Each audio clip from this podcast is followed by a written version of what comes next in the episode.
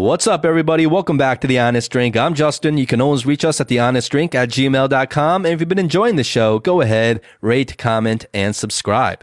Now, our guest is one of the most accomplished and sought after film colorists in the industry. So think of the color, the tone, and the look and feel of a movie or a commercial.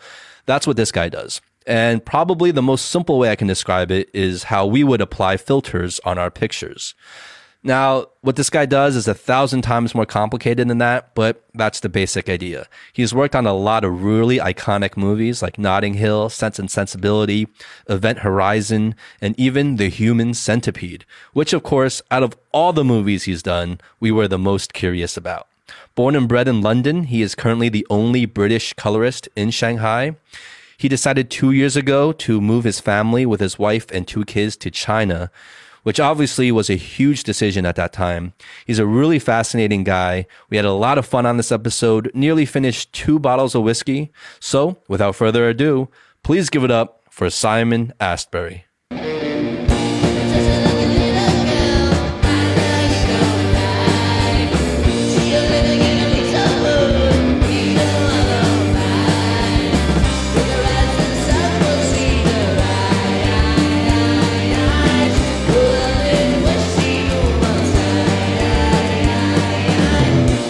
Said you worked on I the don't- human centipede. Yeah, because I just thought there was one thing I couldn't kind of weave into the to the narrative, you know. But one second, Um, well, before you get into it, before you get into it, for the people who do not know what the human centipede is, Well, what's the Chinese name for the for the movie? cultural phenomenon. like I know, but Okay. like so, but it doesn't matter. I wish we knew the the Chinese name. human centipede. Look it up. Read about it while you listen to what we're going to talk about, because I'm sure he's going to share some interesting things. because if you ha- if you don't know the human centipede, please look it up. And if you do know the human centipede, we don't need to say it anymore because you know what it's about. Yes. Yeah, if you you don't already know. know. know it, please, please look it up. The Human Centipede It's movie. becoming it's become one of those defining Yeah. uh, cultural It's a- things. it's a cultural yeah, like thing. where were you when you saw Yeah. the Human Centipede? like I saw it. Have you seen it? Yes. Yeah. Well, they made like Human Centipede two and three, right? I don't care. Three, three. They made three I of worked them. on all three. Yeah, You worked on all three of them. yeah, You worked on all three Human Centipede movies. that's correct. Yeah. so what? Like how? Okay. How, well, first of all, Okay. So how do you, how do you even say that? How do we? You can type in the. Uh, is there like okay? There's the oh, I got, it, I got. it. 蜈蚣，蜈蚣。 Wukong. But that something. doesn't sound like it would be the name, right? No, But- I don't know. I don't know, but let me read. That's what- the- let me, let me read translation the version. Right, it is a story about a deranged surgeon with the ambition of creating a human centipede by stitching and binding the spinal column of twelve individuals, creating Ah, a human second one. centipede in the process. Yeah.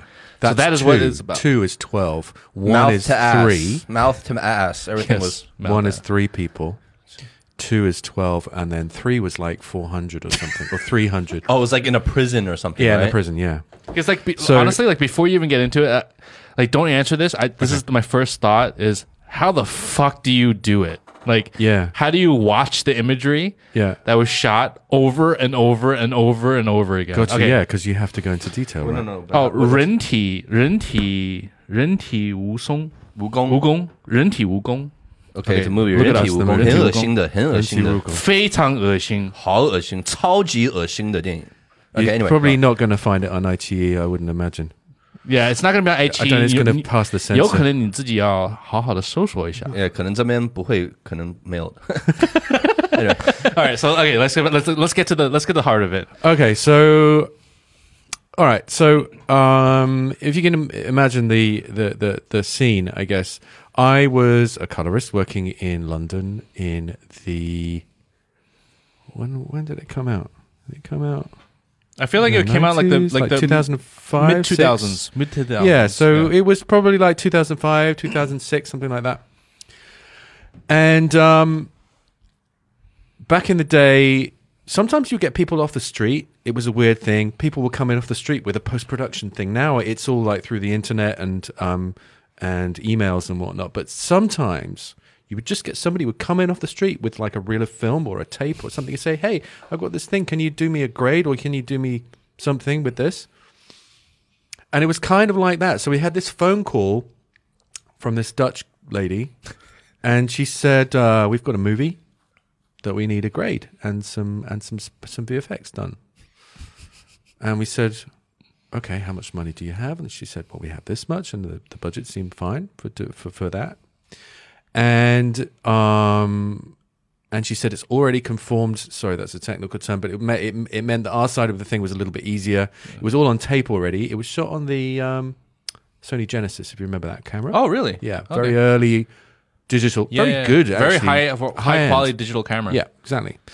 So we got this thing, I just knew nothing. We knew nothing about the thing, about the story, and then uh, the day came to do the grade. I think we were going to do it across like five days.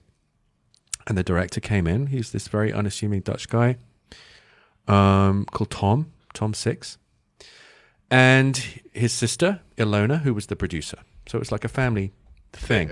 Human Centipede is a family ordeal. Yeah, it's a Family family movie. family deal. No Christmas studio was movie. involved. They self-financed. He went to all the richest people in Holland and asked them for cash, and they Wow. got three million euros. I think was the budget for the first one. So anyway, this film and I was and I was sitting down with him, and I said, "So what's the film about, Tom?" You have no idea what you were asking at that time. and I had no idea what I was asking. He said, "Well, it's kind of a it's kind of a horror film about um a, a, like a think of like a Josef Mengele, like the the Nazi doctor from um Second World War, and he did all these weird experiments with with Jewish kids and stuff. is really awful. But if you imagine there was a guy and he was a specialist in separating Siamese twins, but what he wants to do is create a Siamese triplet." connected mouth to anus. Uh, and um, he'd already tried it on his dog. If you watch the movie, there's backstory. It's like it's the whole thing. So is this what he's telling you as he's yeah, he was telling me about this. He was telling Okay. me about this. He said, like, imagine this guy's like a Dr. Mengele kind of this evil doctor guy, and he's retired now, but he's kind of he's not right in the head, and he wants to create a Siamese triplet. That's that was his hmm. thing. And then we started to watch it, and the and, and I started to work on it, and it was like he said, and I said, so how? What do you want it to look like? And he said, I want it to look like like a European movie, like a just a just filmic movie. And there were there were when somebody says that to me, I know I go into a certain mode about how I'm going to approach it. There's no uh, point in really talking about it that deeply, but we we approached it in a certain way to make it feel glossy and relatively high budget.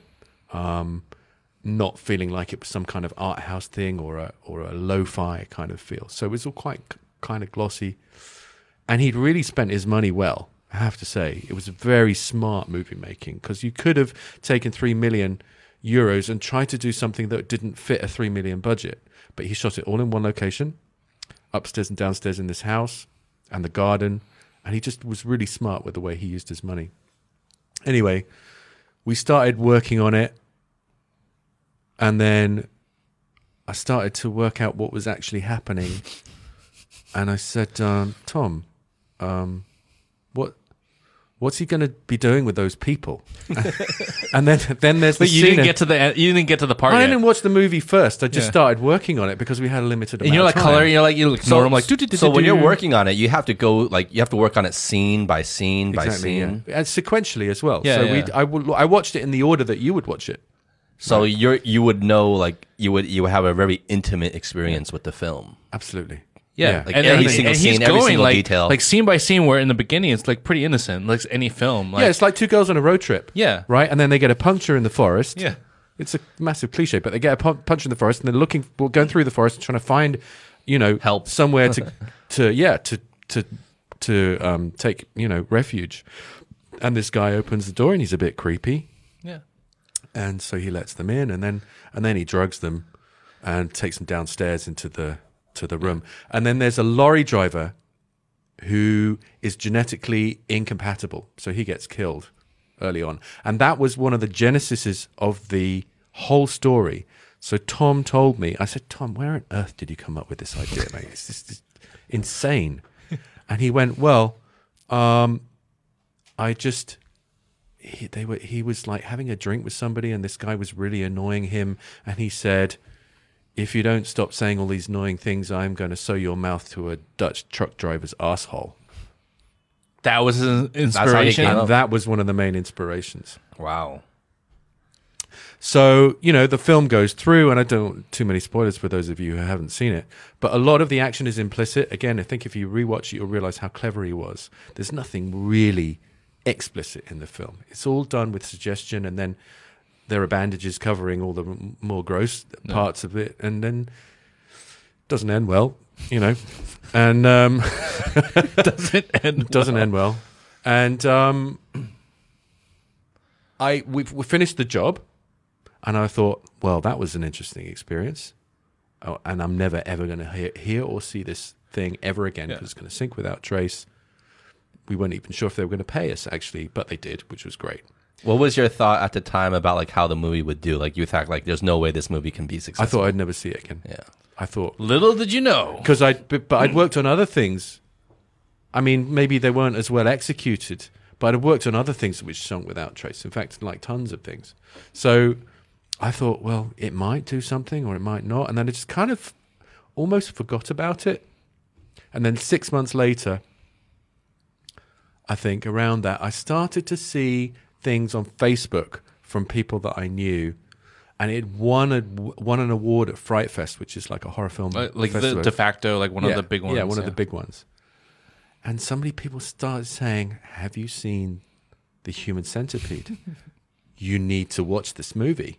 And I was like, "Oh Jesus, this is incredible!" So, um, I contacted uh, Ilona and Tom. And I said, "Look, this is great, isn't it? It's doing really well." And um, and then it just built and it built, and then there was a South Park episode It became a cultural and it phenomenon. became a cultural reference point. Yeah. and it would, would become. You know how like everybody says something on acid implicitly means something a bit more surreal and insane. It's and then people would start call something the human centipede of something, which would in, ah. which would mean depraved, insane, and Like and- the and Michael terrible. Jordan of this. Yes, exactly. Yeah, It- Yeah. It, became a badge. It became a Yeah. cultural 'Cause, badge. Like what film beats that? It was it was pop Yeah. culture. Pop, Yeah, pop that- culture. it, it, yeah. it, it became into pop culture and then tom tom just became this a character himself you know he knows what he's doing he's uh and then the second one came out and uh First of all, how do you how do you like continue that? the relationship Yeah, yeah. well like you know the movie did really well. I was like jesus like might as well see if i can work with these guys again. And he had this team and the team managed to create this thing help mm-hmm. whatever small part we played in it. This thing took off to such an incredible degree. So the second one came around and that got banned that was difficult you know you were talking about looking at images over and over again Yeah. there are a few scenes But that was the one with the shitting, right? And like, shitting Well, it was a and, bunch of people. and and, and Yeah. That's the one I, I don't know if saw. can say this. Actually, I didn't see rape them all. with a with a he Yeah. covers his dick in barbed wire. yeah, that was the one that like took it to the next level. or, or the sandpaper. He was like jerking off with sandpaper. jerking something. off with sandpaper, wrapping his dick in barbed wire, and then raping someone. All this it was very dark, and then a baby gets killed. Anyway, it gets um, it's like so nonchalant, and the baby gets killed. Anyway, and I did the, but I did the color version. So he wanted to have a color because the original version was in black and white, which I didn't do that one. I did the color version because he wanted to have a trilogy all in color because he did, he thought the black and white. The idea for the second one, it was supposed to feel like an art house movie, which is why he initially did it in black and white. But I was like, I went home to my wife whilst I was doing the second one, and I said, "You would not believe what I had to track this morning."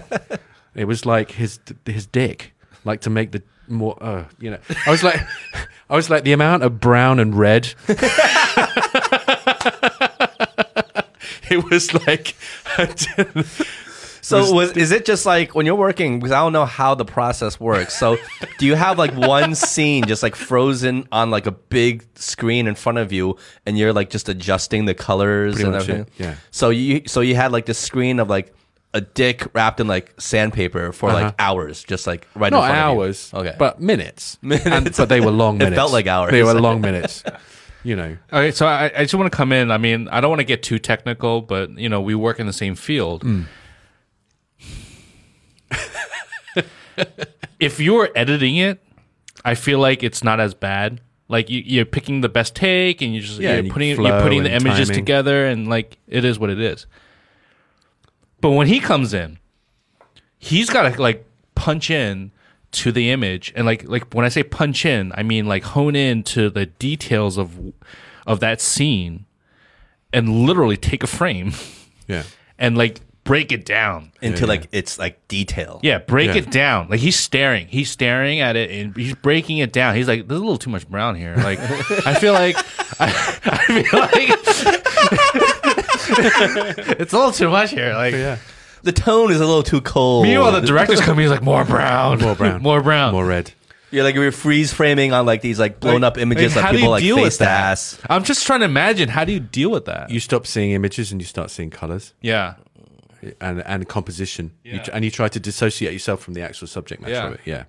Basically. Yeah. And the other thing, blood.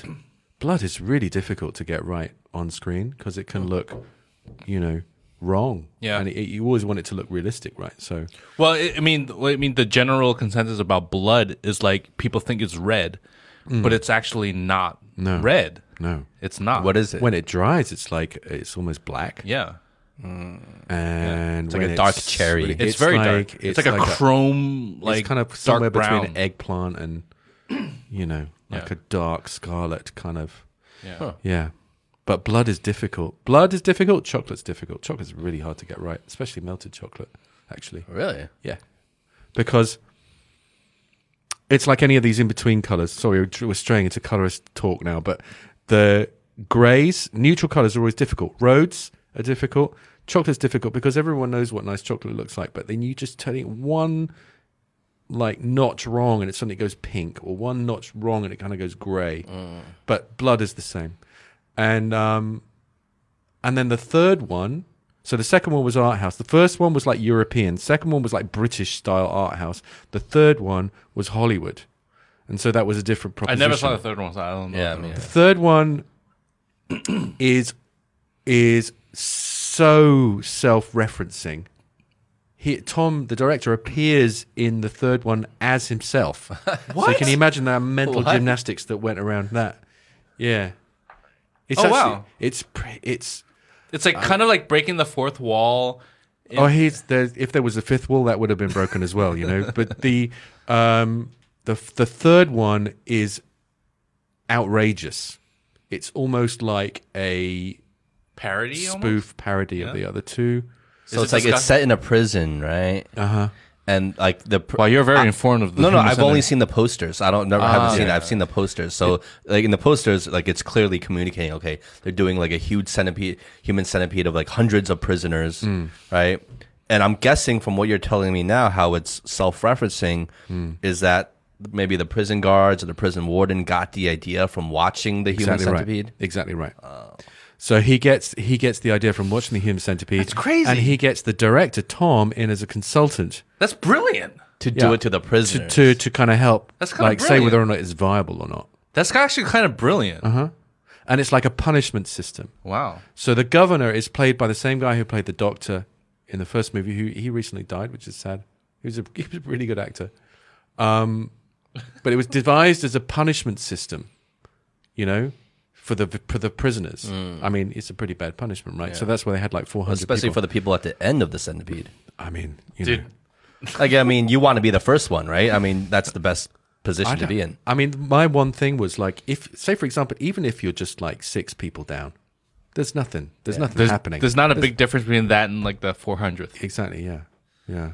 But still, you want to be Even the as far up as second. you I mean, come on. Even the second. Yeah, but still, you want to. No, be. still. I mean, you get to that level. You get to that point Yeah, where. but if the if if the human centipede, in terms of its digestive tract, is really working like the the crazy guy thinks it would, oh. then if you're at the end, you're getting like everyone's shit. You know what I mean? But then you'd have to putting enough food for 400 people at the front end. Oh yeah, that's true. Right. That's true. That's true. That's So that was one of my thoughts as I was like, is this really viable? And then it was like, of course it's not fucking viable. You're like, stop it. Stop it. Color it. Color it. Three, yeah, just Less think about brown, the color. less Think brown. about the color. Yeah, less brown, less brown, more orange. Oh my God. that is yeah. fucking hilarious. Do you Um, feel like it changed you, like coming out the other end? Are you like a little bit like a little traumatized by it? Second one, really? second one was. a I can imagine the second one being a bit traumatizing. Like, honestly, if, Yeah. you, if you're. And he asked my it. opinion, and he said, "What do you think?" And I said, "I think you went too far with this one. I really do. I think that's you know And maybe to him is like it's a compliment. So though, hi- right? his name is uh Tom Tom Tom six. Tom Six. Yeah. Like, do you feel after talking to him, and do you, do you still have a relationship with him today? We talk on Twitter occasionally. Okay, cool. Like, do you feel like his motive was just to like was just shock and awe? Sensationalism. He's playing a role of that shocking guy. just That's- to be that's- like that something was so shocking. Exactly. He was anti Hollywood. He's anti. He was telling me how many offers he would get from big studios so they could put his name on their next horror movie to, make, to give it some legitimacy. Well, I mean, you have to go back to that time because at that time you had someone like Eli Roth Yeah. that was creating films that were, I mean, from an American Hollywood perspective, that were pretty graphic, mm. right? And Which if you, films were those? Eli Roth, Yeah. like Hostel, Oh, oh, yeah, yeah, yeah, yeah, right? yeah. For example, um, and like, you know, I'm sure from this director's perspective, he's like, well, if you're gonna do that, I'm just gonna up the game. Well, what about Saw? Who did Saw? Canadian guy. I can't remember his name, but he ended up directing Aquaman. yeah, So he completely sold sold out. Tom hasn't done that to Aquaman his was credit. so shitty, so cheesy. yeah, it wasn't movie. good. It wasn't good. Yeah. But um, but yeah, Tom didn't do that to his credit. But he very he create he he relishes his independence and he relishes his role as this. He gets death threats on Twitter all the time, and he loves that shit. Yeah, You know, you because kinda it have shows to. he's doing it. Tom Six, you're so sick. You know, But you you're kinda gonna go have to to- hell, man. if you're gonna make those kind of films, you kind of have to like, Yeah. like, like live it. You know what I mean? Well, it, it, it, in again to oversimplify the situation, it's almost like he's making this film to troll people. It's like you're trolling He's people. the ultimate. I mean, yeah, I wonder if he really thinks of himself as a troll. I think he wouldn't necessarily disagree with that. I think. like I mean, he's trying to get a reaction out of people, right? That's what definitely, trolling. he's definitely getting a mm. reaction from people, and it's definitely part of his thing. Yeah. He's like going somewhere where mm. nobody thought anyone would ever go. yeah.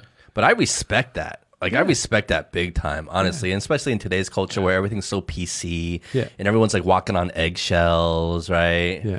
It's like a very conformist kind of environment right now. To be Absolutely. honest. Yeah, yeah. So like I, I respect people who kind of want to just break out of that and just like kind of just shock people. I, I don't want to change. I, I don't want to change the subject, but like just suddenly, I feel like the urge. I just want to ask you, sure.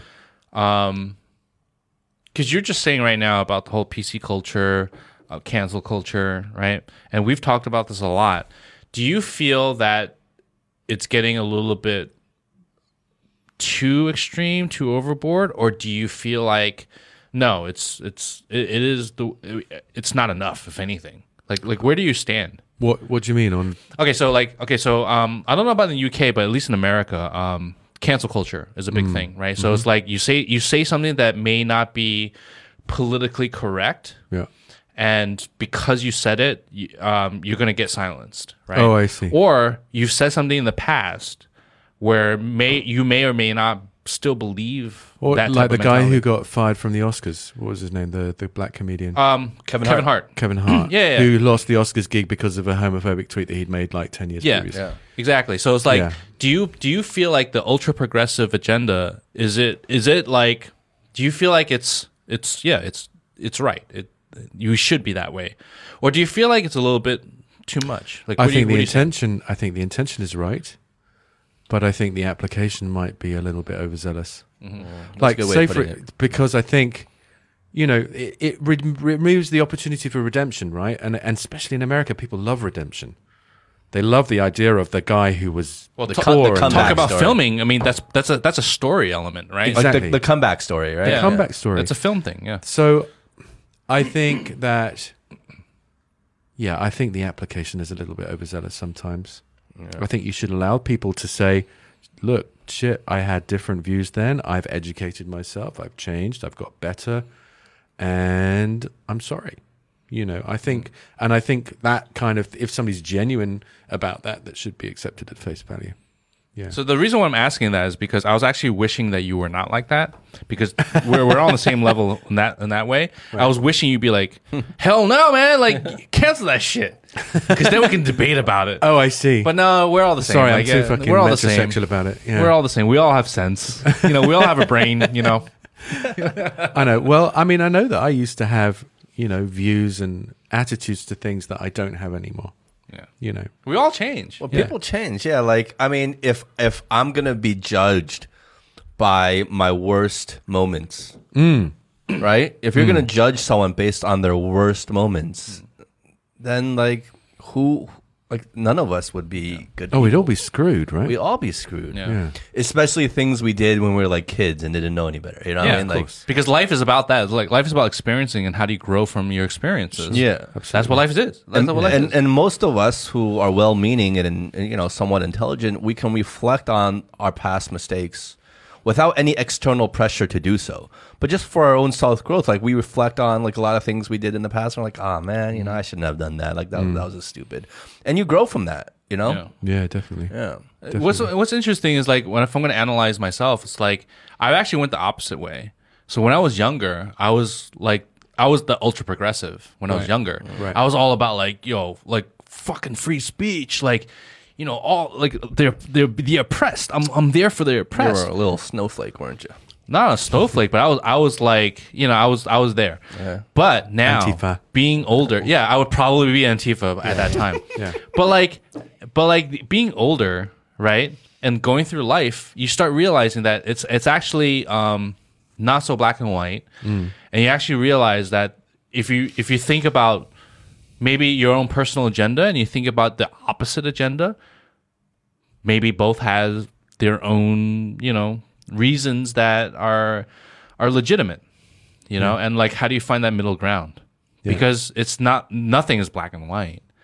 And only through experience right and experiencing both sides and and hearing and having that dialogue that you can mm. have that type of conversation where maybe you can progress. Because if you're if you're extreme either way where's the progression because you're not going to change the mind of somebody who's really dedicated on their Entrenched. Yeah. entrenched in their Yeah. thought Yeah, right yeah. And the more extreme you are with them, the Yeah. the harder they're going to dig their heels in on their Yeah, side, exactly. their position. yeah exactly There's so much outrage now. You know, people are outraged on both sides. yeah You know, and everyone becomes entrenched. You see that especially in America. yeah Yeah. One hundred percent, and even like the like a previous episode we had, like a recent one that we put out, I had a I, I had a, a conversation recently with a friend in America, and so the things that I said on that show, Oh, he listened to that episode. yeah, yeah, the Okay. things that I said on the show were you could construe it as a little bit controversial because I'm more in the middle. Mm. I'm not like, oh, 100% Black Lives Matter and stuff like that. I'm not on the side where being like, there is no racism, all lives matter. Yeah. No, I, I'm I'm looking at both sides and thinking about like what's the proper way to move forward, and not having an answer. And that's the whole point of my conversation. Is like I don't have an answer.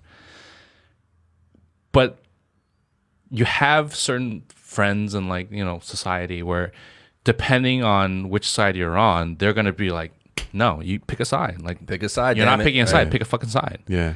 Like if you're not with us, you're against us, kind of Yeah. mentality, right? Yeah. Yeah. yeah. But w- Yeah. is that progression though? God knows. I think that that um, certainly recently things are becoming more uh, divided and more. Everyone's becoming things are moving more. You know, in in the nineties, everything was kind of converging, but Yeah, now yeah, yeah. everything's diverging. You you you you're heading more towards nationalism. Yeah. right? Like self pride, like, and and we were talking about that. Like, you we're I think we're like globally we're heading towards more isolationism, Absolutely. right? Yeah. Absolutely. And like, I feel like what the hell happened? Like, how did that happen? Like, like what was the catalyst to make the world go in that direction? Because, like you said, back in the '90s. Like 80s, 90s, even early 2000s, like I felt like we were converging to more globalism. Yeah. But- But and you couldn't pick between Republicans, Democrats, right? Yeah, and then suddenly it's like, But like now, Brexit Yeah, and like God. well, do you think like time in history just works in a circle? Yeah. Like like history is bound to always repeat itself, and we're just kind of like we go through cycles, right? Of cycles of openness, and then it goes repeats, and it, like you know something opening, closing, opening, closing, and opening, closing. Absolutely. We're just going back in circles. I strongly believe in that cyclical nature of of, of almost everything. And I also, unfortunately, strongly believe that we're not very good at learning from our mistakes. Yeah. So yeah, um, that's a slightly pessimistic view, but um, uh, It yeah. is, but like like like humans, because we have relatively short lifespans in terms of like the grand scheme of things, right? Um, so we tend, and we're all you know selfish in nature. Yeah. So we tend to think of things that immediately apply to our frame of time, our reference of what time is.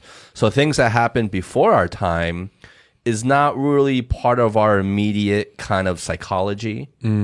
You know, so even something that happened even a few decades before I was born, let's say, is not something that's really ingrained in how I process things, how I think about things, and how I go about things, just from my own personal point of view and from my selfish gain, right? So, like, we don't really learn from things. Yeah. Well, how could you, right? Because you're not in the cut. Well, I think like a really clear and timely example of that is like everyone's saying, like you turn on the news, the news, and everyone's saying like they're talking about the COVID, right? They're talking about coronavirus. They're talking about this is unprecedented, unprecedented. Like like we're going through unprecedented times with this virus, hmm. and I'm thinking this is not unprecedented at all Yeah. like humans have gone through viral outbreaks, pandemics many times throughout human history. 1918. And, exactly, Yeah, with the Spanish exactly. flu, the influenza uh, of 1918, which was much, much, much more worse than what is. I mean, 50 more than 50 million people estimated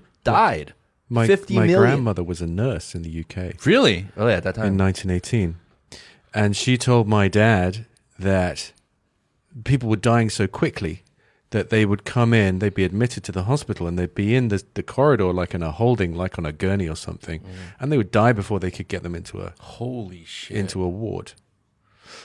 Going to what you just said, actually, there's a there's a journalist in the UK called Esther Rantzen. She's an older lady. She's in her seventies, and she's trying to get this movement going where grandkids interview their grandparents. Mm-hmm.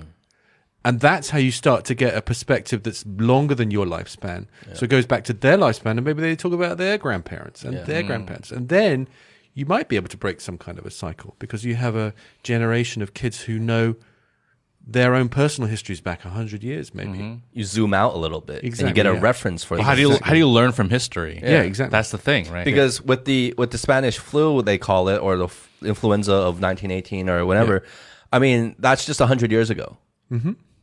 right like literally just 100 years ago yeah. but yet now 100 years later with the coronavirus which is extremely mild compared to that Comparison, yeah. by comparison we're saying this is unprecedented like like the nerve you know yeah. Well, and then, you know, you go back to the plague yeah in 1666 in, uh, in the UK and the Great Fire of London. Yeah. or the I mean, black there's lots of- plague that everyone you know the black, in, in yeah, the, the in Black dark Death, ages That killed like, what? Like a quarter of the world's population? Yeah, in Europe. And that, And that was before like like accessibility. yeah well, yes, indeed. Yeah. And that led to the end of the feudal system, which was the old social system that existed in the Middle Ages. The Black Death ended that. So, yeah, I wonder what we're going to see. I hope it's not a world war.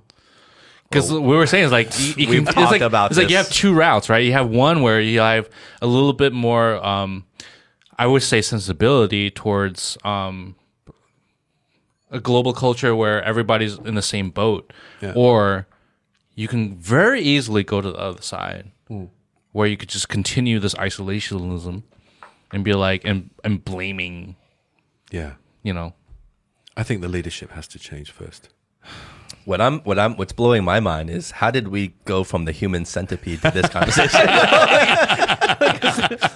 That's what's blowing my mind right now. Yeah, it's quite interesting. Yeah. We how did- wait, wait, how did that happen? We seg- we successfully segued from the human centipede to talking about like the world post COVID, like Yeah. and like I'm thinking and like the greater can't- context. I blame of the alcohol because we've been drinking for a little bit already. So like I blame the We're alcohol. talking my like time and a cyclical nature, like like philosophy. but that's how it is, right? That's how it is. Like how it is on the show. That's conversation. how conversations Natural go. conversation. Yeah, definitely. Cheers. Cheers, Cheers. guys. Oh man. This is so de- this is so delicious, by the way. So we had to get that in. We had to get kind of your take, your experience working on the human centipede. We couldn't let that go. Yeah. And I'm like glad like, we did. like like globally, the world is a human centipede right now, and it's like, are you gonna swallow that shit or not? Oh, sorry, I'm sorry. nice. Yeah. Quote quote of the day right there. Applause. The world is a human centipede. Yeah. Well, Simon, you worked on a lot of um, Hollywood movies, right? When I was a lot younger, yeah. Yeah, I did. I did some uh, online stalking. Oh, you did? You, yeah. okay. I read some stuff about you online, and um, I mean, you you you have a pretty history, like fascinating, like um, I think history and story of how you got to this position. Mm-hmm. Um, but before we talk about that, I think um, one thing I want to point out: you worked on Event Horizon. I did. That is one of my all-time favorite movies. Do you know what? There are there are two movies, and I, you might bring up the second one later, but there are two movies that everybody mentions when I say I worked on them. They say oh, that's one of my favorites, and Event Horizon is the is the main one. it has like a cult following. Mm, yeah, Yeah, definitely. very much It so. really does, right? Like I didn't. Like I was a lot younger when I first saw it, but when I first saw it, it immediately struck me, and I'm like, this is one of the best horror movies I've ever seen. And you you never saw the director's cut. Oh, Oh, yeah. You just got- oh, there's a director's shit. cut which never never got released. I think I think it's it. Too gruesome. There's probably only a handful of people who ever got to see it. Oh. It was a bit too gruesome in so places. there was it? yeah, I have yeah. and what? So what? What do they like? What's added?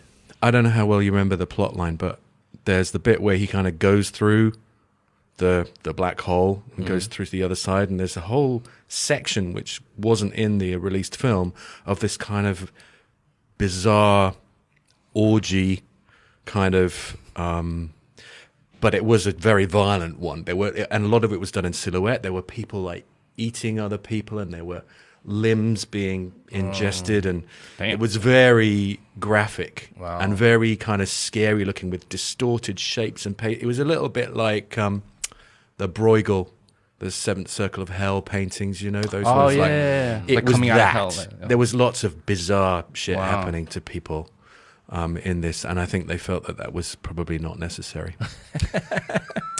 I would love to see that. yeah, so I don't. know. I mean, I, s- phew, I saw. I must have seen it. it must be a good twenty-two years ago, but um, yeah, I th- I I did a ver- I made a version or graded a version of it that was really only ever meant to be seen by the producers and the and the, the kind of top Yeah. brass, and I don't think it ever went any further than that. Wow, To my knowledge. that's too bad. To my That's knowledge. awesome. All right, listeners, go watch Event Horizon. It is a good movie. It is a good movie. It's a great horror movie. Yeah. A great sci-fi horror movie. One of the best sci-fi horror movies in my opinion. Yeah. Yeah. Oh yeah, absolutely. I mean, it's and it's different from something like Alien because there's this more esoteric kind of thing about what what does happen when you go through a black hole. you know, And like, what is hell? Like, what And is what like is what is hell, your yeah. depiction of hell? Like, what is Yeah. hell to you? Right? right? Because Yeah, that's what it is. They say like it went they went into hell. Right? yeah, yeah. But um, so before in the, very early on, you were trying to get into the music industry. I also read that. yeah, that's true. What's that about? Uh, well, I have a degree in music, and my entire Well, not to cut you off, but in online, I don't know who wrote this about you, Hmm. but it said a failed. Like a, a failed attempt at the music industry. Yeah. So, I don't know. I think that was a that was a that was a paraphrase of something I'd written for a for another like online uh, publication. But um, yeah, no, I was it was a failed uh, attempt to get into the music industry. I I graduated with a with a degree in music, and I thought that was the thing that I should do. I always loved hanging out in recording studios, and I had this kind of vague idea of being in A and R or production, music production of some sort.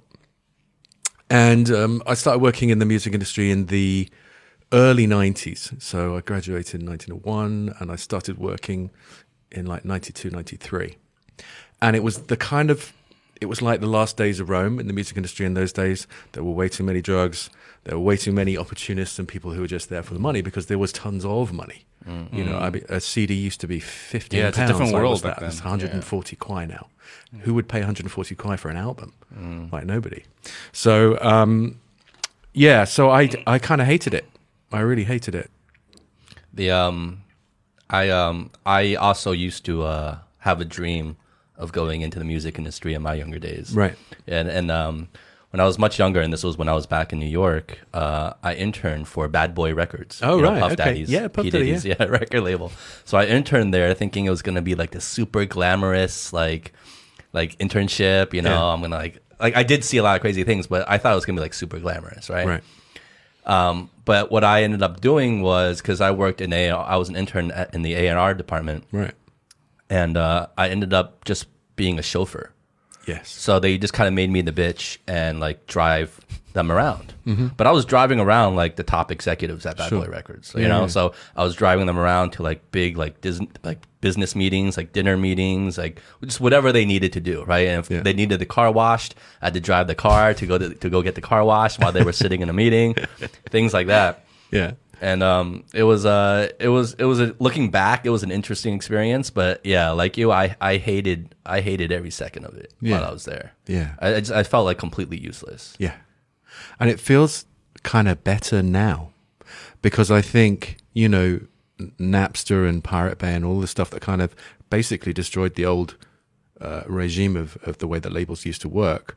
It's kind of got rid of all the toxic people from the industry, one would hope. And I think the people who are doing it now are really doing it because they love music Yeah, because there's not all of that extra cash anymore. There's a story um, in the oh, must be in the mid '90s, late '90s. EMI Records got taken over by I can't remember the company that took them over, but the guy, the new boss, had a look at the finance sheet, and he was like ticking off. Yeah, there's the wages, there's the rent. There's the, you know, the fleet of cars and this and that. And then he came across a line that said chocolates and flowers. And for a year, they were spending like in excess of two hundred thousand pounds on flowers and chocolates, and he couldn't work out what it was. And he was asking around, like saying, "Flowers and chocolates, what the fucking has this?" And then it turns out that was the drugs. that was the drug budget. two hundred thousand pounds A year. On drugs. Mm-hmm. Wow. I would think even more. And that's twenty. Yeah, I would think even more. That's twenty years ago. I don't know. Oh, Maybe okay. they'll buy, buy you a lot of drugs these days. I don't know. But um, yeah. So I think that those days are kind of over, are over there. Oh, yeah. So it might be interesting to see what it's like these days. But yeah. yeah. When you were first offered the job, um, there you had an offer from New York and you had an offer here in Shanghai. Mm. Yeah. Were they paying you about this? Was the offer for about the same amount of money? No, it was a different amount of money, and that kind of came into it as well. There was more money being offered in China Okay. because the job was a more prestigious level. Um, the job in New York was was almost like being a partner in a in a in a much smaller shop, and um, that kind of came into it as well a little bit. But the main thing was the adventure. Yeah, the main thing yeah. was like, let's just see what happens. You know. Well, what's like um, what's the most surprising thing? I haven't been here for two two years. You feel Wow, the most surpri- the, the most surprising thing was the lack of culture shock. the lack of culture shock. Yeah. Interesting. I was expecting it to be like I was expecting to feel really uncomfortable, like really grossed out or whatever, but I still haven't come to that point because I think um, although there are certain things in China which are very different, it's not that different. Yeah. Well, I, I've said this many times on this show. Hmm. I've had more culture shock moving from New York to Los Angeles than I did from moving from the United States to China. Yeah, yeah, I really absolutely. did. Yeah, ex- Yeah. maybe it's because I was expecting it. Is Yeah, that an maybe. expectation thing? You're expecting it to be really diff- different, so you're you're Mm. kind of your bar is raised up really high, and then you get here and you go, oh, there's McDonald's and there's Domino's, and you know I can I can get a beer in a bar, and it's like, you know, that's then so that's fine. What did you think you were getting yourself into before actually coming here? What did I think? I read a lot hmm. about, you know, Chinese culture, Chinese customs, like the green hat thing, not giving anyone not not giving anyone a clock, not giving anything in groups of four. 戴绿帽子。 Sorry, yeah. 戴绿帽子, yeah, yeah. yeah, exactly, yeah. That's good. And like, yeah, not giving anyone a clock. not Don't giving send any- shoes as gifts either. Shoes. What's the shoes one? It's, it's it's like telling them to leave, like to die. Oh, oh, I see. Yeah, don't don't Oh, give I hadn't heard shoes that as one. gifts. Yeah. I was the green hat, clocks, and, and things in fours. That was Yeah, That was, that was the thing. four. Four is uh because four the Chinese is 四, which Si. sounds Yeah, like sounds 死, like- which sounds is the like Chinese death. word for Yeah. die. Yeah, right. Um, It's funny that like out of all the things that you you, you pick out about China, Yeah, those like, are the things he you, was like, you brought yeah. up. When he said like I did my research, I was thinking like he was like thinking like like more societal, like Yeah, kind of like things. or like yeah, familial. He's like he's like yeah, but the green hat thing. I was like, well, yeah. I mean, the Guanxi. I just still, I understand kind of what Guanxi means now. um, I kind of didn't really then because I think what I tended to do, and China is such to somebody from the West who's never experienced uh, China as a country, seems like a very alien kind of place. And really, um, when you start hearing words like Guanxi, and and then reading about some of the customs, you start to think, wow, it's really different. It's like completely different from what my experience is. And how and you know, what if I make a mistake? What if I do make what if I do things wrong? And but really the longer I spend here, yes, there are still some things that are very um, alien and unusual to me, but you know, relationships, people, being a good person, you know, that's kind of universal. I mean, that Yeah. doesn't that doesn't change.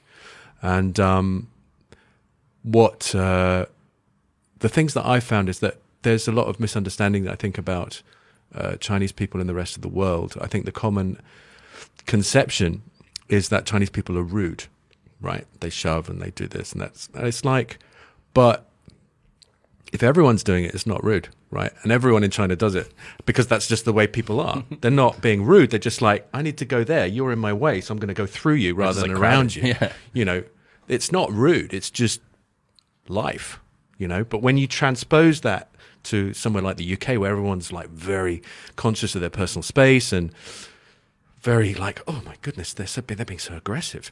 So um, you know, you you just uh, people.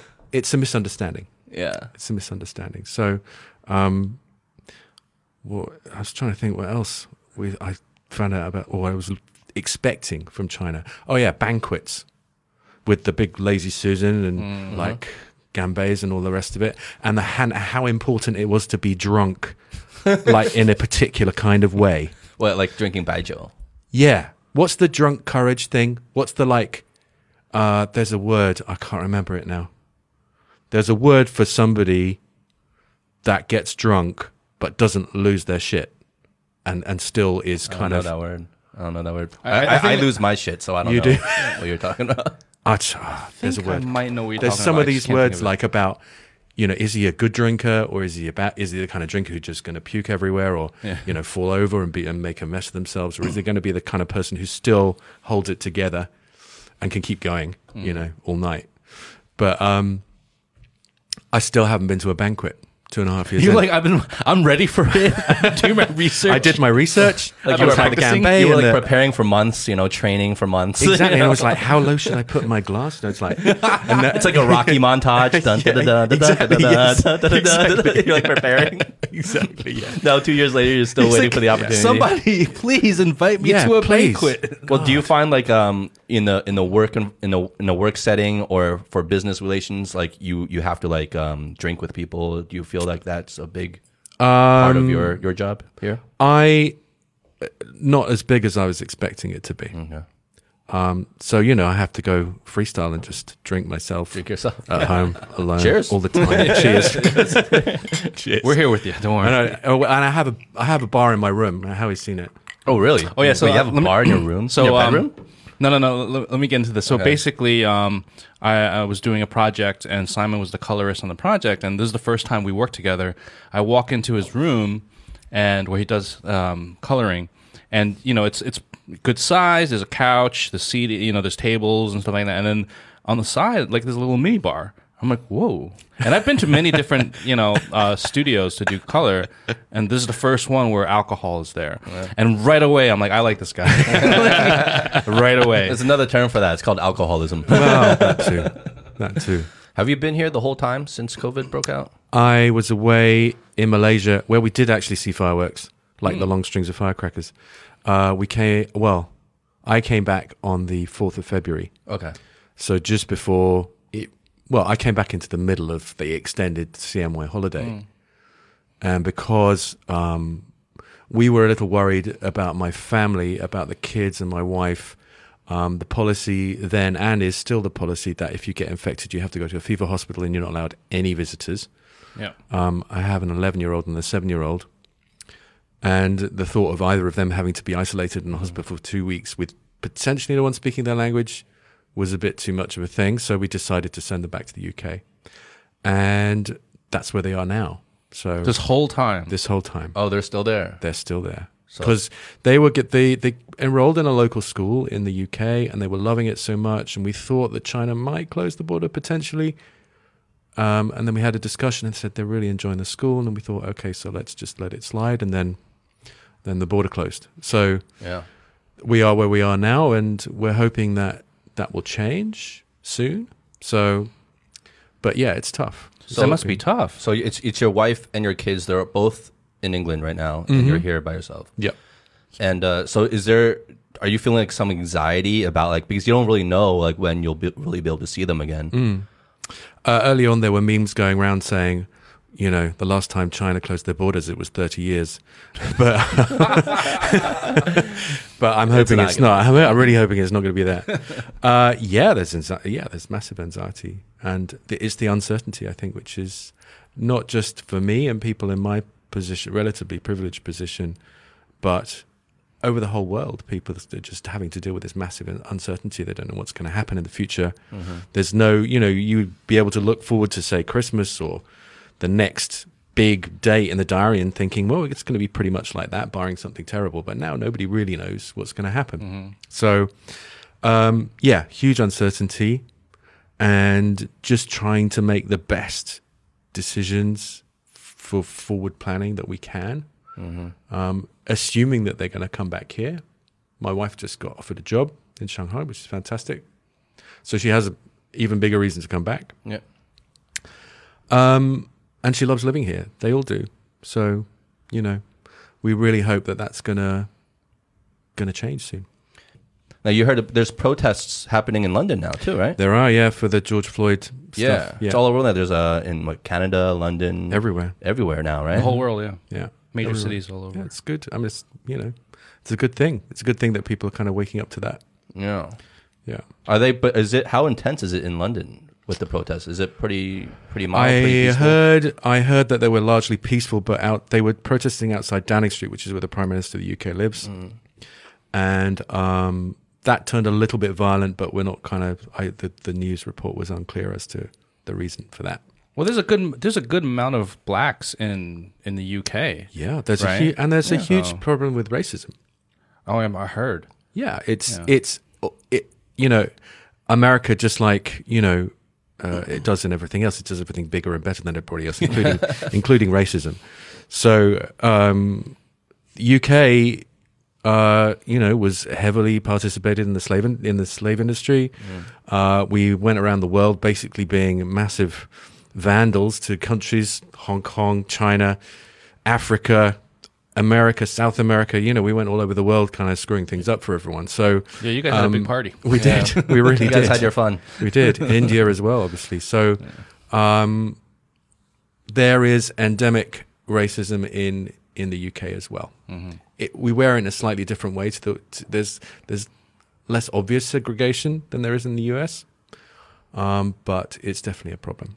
Does it manifest like it does um, in the U.S. with police, Police? brutality? Um, I think there's a good amount of evidence to to show that. I think Oh. it's less less of a problem, slightly less, but it's but it's still definitely a problem. Yeah, yeah. But isn't that isn't that insane that you know you know we're we can we come from the states you you come from the UK Mm. and we're all here in China now and you know we're not living within that environment anymore Yeah. and now you know yes we are Asian like Chinese background but we are still you know Western uh, educated and, Sure. and culturally and stuff like that so you know being in China where you have like 99% Chinese people Yeah. 99.9 whatever Yeah, know. it's a monoculture. yeah Yeah, monoculture yeah, um, you know, it's it's it's a little different. You know, like standing out here for us, maybe a little bit of fitting in yet standing out yet fitting in. You know, it's like it's a different way of looking at things. You know, Yeah. When you're living day to day. Because like for you, you know, coming from UK, um, maybe like the majority is more white, right? And now Mm-hmm. Yeah. here you're part of the minority. yeah. Um, like how's that feel? Like that that sort of switching of roles. Like, does that Yeah, that feel is like that is um, well, it's an advantage sometimes. You know, uh, professionally, it's an advantage because people will always remember you. You know, oh yeah, it's the Yingguoren with a huzi, you know. So people will will remember you, and that's an advantage. When you're out, uh, up until actually up until recently, I'd never felt anything kind of negative. Never, never felt any kind of negativity. It's more curiosity and friendliness from from Chinese people in the in the great majority of them. But just after the lockdown, mm. I started to see people looking at me slightly differently. Maybe mm. it was paranoia, maybe it wasn't. But you would get slightly more kind of Just a longer look, right? a longer look and a slightly more disapproving one. Mm. You know, like what are you doing here, kind of thing. Have you got the virus? Did you bring it here? And I was like, I'd had to like practice. 我在上海已经两个月, you know, I had, to, I've been here the whole time, guys. so, um, yeah, but now that's dissipated. I think, like you were talking about, everything's almost back to normal, and that goes for the way that I am perceived.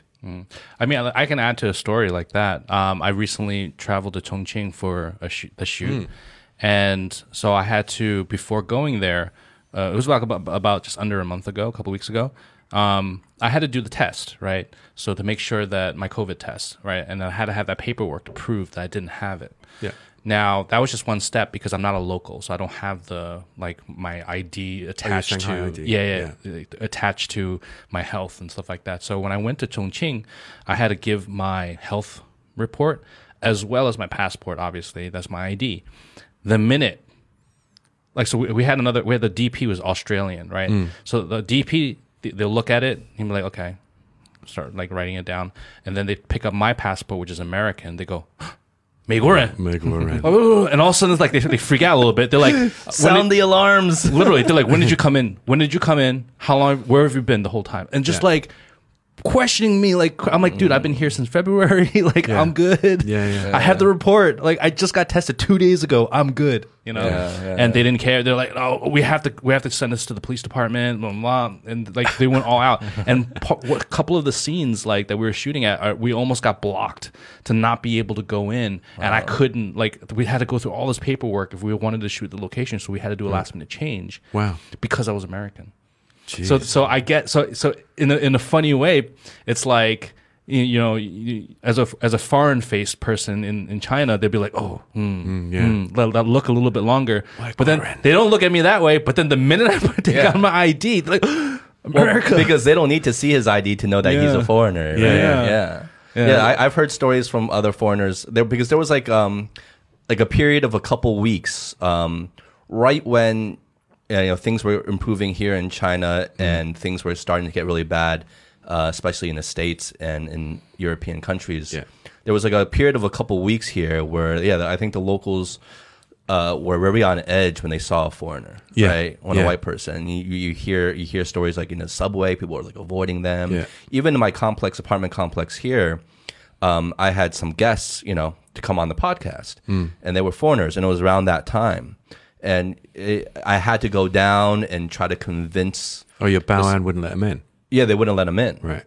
Um, and I, I so I went down and I, I talked to them and convinced them. And after about like 20 minutes Right. of me like being basically vouching for them and being like it's on me, and they made me like sign something like if anything happens, like I'm taking responsibility for this, blah blah blah, to get them in. And then that was it. So, but yeah, there was like a period of like two weeks, I think, that it was like like that. But I, I think it is better. It's, it is getting better now. It, right? it feels better. Yeah. you know, because the better. the Chinese news was broadcasting what was happening out in UK and America yeah, yeah. 24 hours, you know, and just like in Western news, it was like it was hysteria, you Yeah. know. So of course they're gonna have. Well, I also a think it was it. this this feeling of like, I mean, because it, obviously it hit the virus hit here first, and you know China had been at that point in time had been locked down um, for the longest out of any other country. Yeah. at that point in time, and it was just starting to get better. So I felt like the people had this like feeling of like, oh, like you know, we've just been locked down. We've been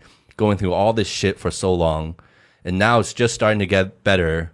And things are starting to get worse outside. Mm. That they were like ultra protective, like ultra defensive, ultra Absolutely. sensitive Yeah. about any like any like vulnerabilities of this like happening again. Yeah. Right. Yeah, yeah, definitely. But I think and it's been like, hard won, relaxed. you know? It's been really hard won by China, I Yeah. think. Yeah. And I think that's something that the rest of the world just still doesn't quite get. Yeah, if you really um, look at it, I mean, let's look at it. We live here right now. I mean, Yeah. look how chill everything is now. Well, look how good everything is now. Yeah. It's like honestly, if you were to go out, walk out right now, besides the fact that people are wearing masks, you would have no idea that there was ever a pandemic. Yeah. You would have no idea. Yeah, it's true. I was actually just having a conversation with my American friend about that yesterday, and he was, and I said the exact same thing. He's like, "That you know of." I'm like, I'm like, I'm like, hold on, hold on. He's like, you don't know. They might be holding back numbers. I'm like, "Mm, stop. No, no, I, stop. I've had friends that said that too because like they're reporting, but like, do you really trust those numbers? Like, I mean, but do you really trust numbers anywhere? Wow, You that's know I mean? I've yeah, I've had this similar kind of similar discussions online with other people. Well, we don't know what it's really like in China. Well, it's like I can tell you what it's really like in Shanghai, Yeah. and what it's really like is normal. yeah. you know, so Like, do you know anyone that's been disappeared? You know, like or anything? Like, you know, like here's a t- here's a really good one. I don't know anyone in China in my extended social network, which is admittedly quite small in China because I've only been here for two weeks, uh, two years rather. I don't know anyone who has had the virus. Nor I. nor I. I'm- And, and and this goes to the sixth degree of separations, like within Yeah. my network of Yeah. friends of friends of friends of friends of friends. Yeah. I don't know. And you would think like if it was like, you know, a big thing, eventually somewhere down the line you would know someone's relative or someone's friend or someone's acquaintance or coworker that got it. I don't know a single person. I That's do. Okay, truth. okay. I take it back. So one of my coworkers was taught. We were talking over lunch, and he because we were asking. I asked everybody in my office. I said, "Does anybody know anybody that that COVID?" Hmm. Everyone said no, except for one. He said, "I'm in a group chat of like 500 people, and one person said that they had it." Like they him, yeah, themselves had it. and it. they just announced it. They're like, "I got it. I'll let you know what happens," and blah blah blah mm. blah. Right? and then basically he didn't have symptoms. It was like he had some symptoms, but nothing like major, mm-hmm. Right. and that was it.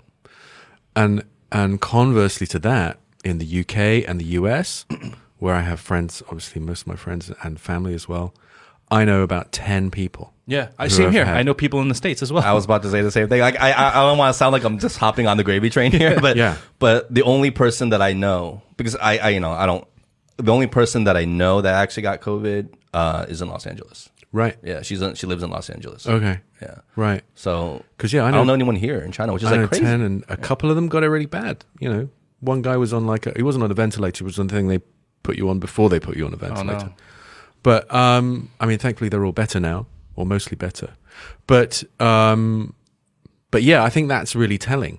Hmm. The fact that I can reel off ten people in the UK that I know, and that makes me think, well, how widespread is it there? Hmm. You know, Because you can only go back to how life was here, and this is how I explained it to. I got interviewed for a friend for a documentary about hmm. in China, being in China, and whatever about with COVID.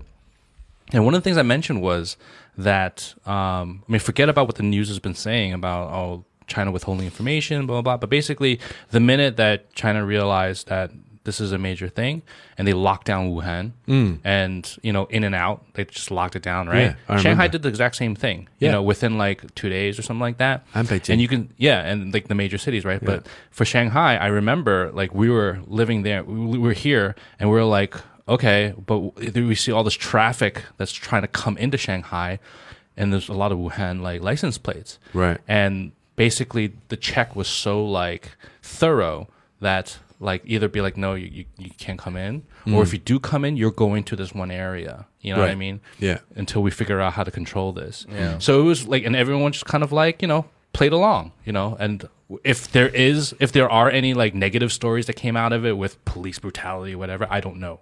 Yeah. But basically, what I'm trying to get at is that shit got locked down.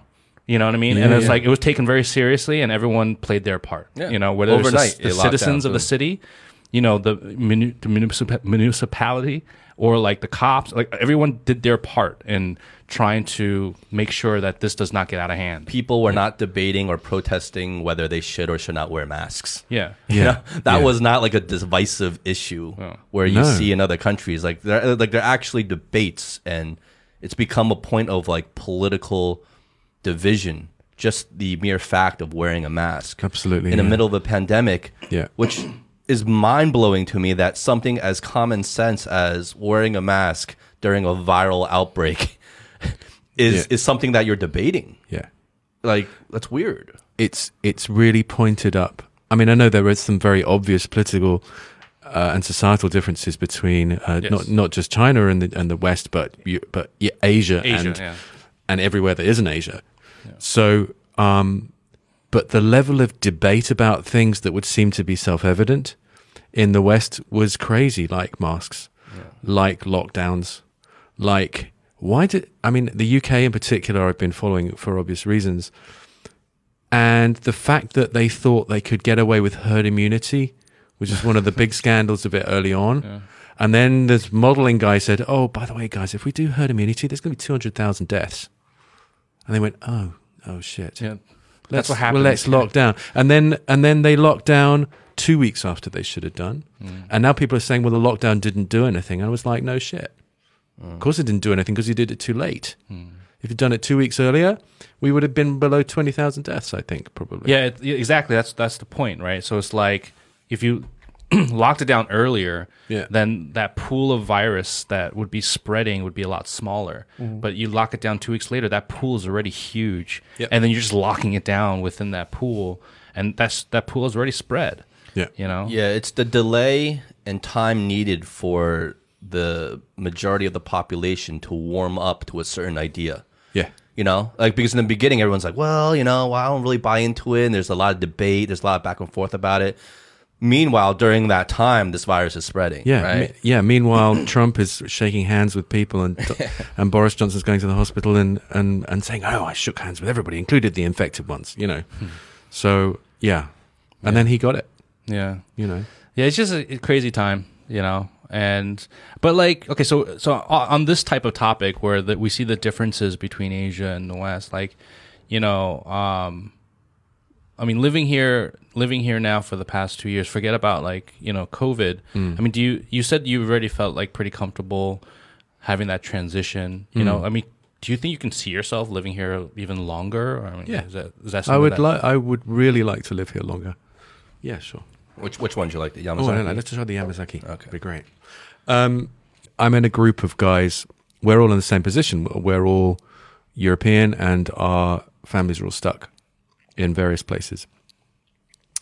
Uh, we call ourselves the Corona Loners, and um, we all want to stay in China. You know, because we really we all love it here, and um, I just need to get better at Chinese. That's the main thing. Have you had any good, like, any sh- funny stories of of your times being in China that you want to uh, share? Uh, for language related, I've got a couple of good ones. So, I'm a colorist, right? So I need to learn about colors, lancer, lusa, uh, hulan, you know, all these kind of different color words, and liang, an, light and dark, right? Yeah, liang an. Oh, okay. An. I was like, Sorry. what did you just say? My pronunciation is just really horrible.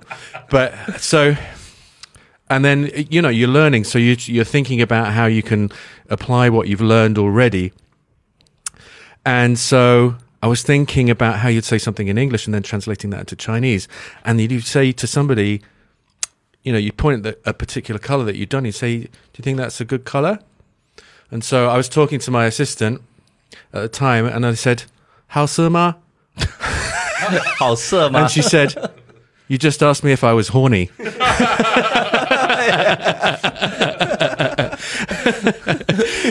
so that was a good one. How? And it's like, so now And you everything. point to the client. How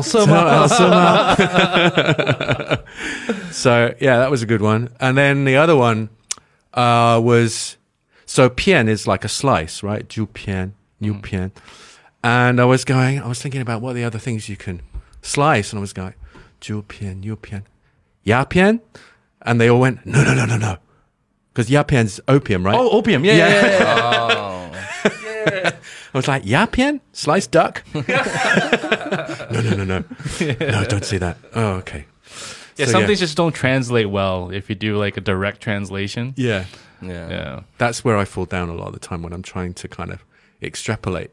Because I know a few words, but it's just the sentence construction escapes me sometimes. Mm-hmm the fact well, that it happens to us too, you know, right? I mean, yeah, right, yeah. yeah. That's that's heartening to know that actually, but um, yeah, the language.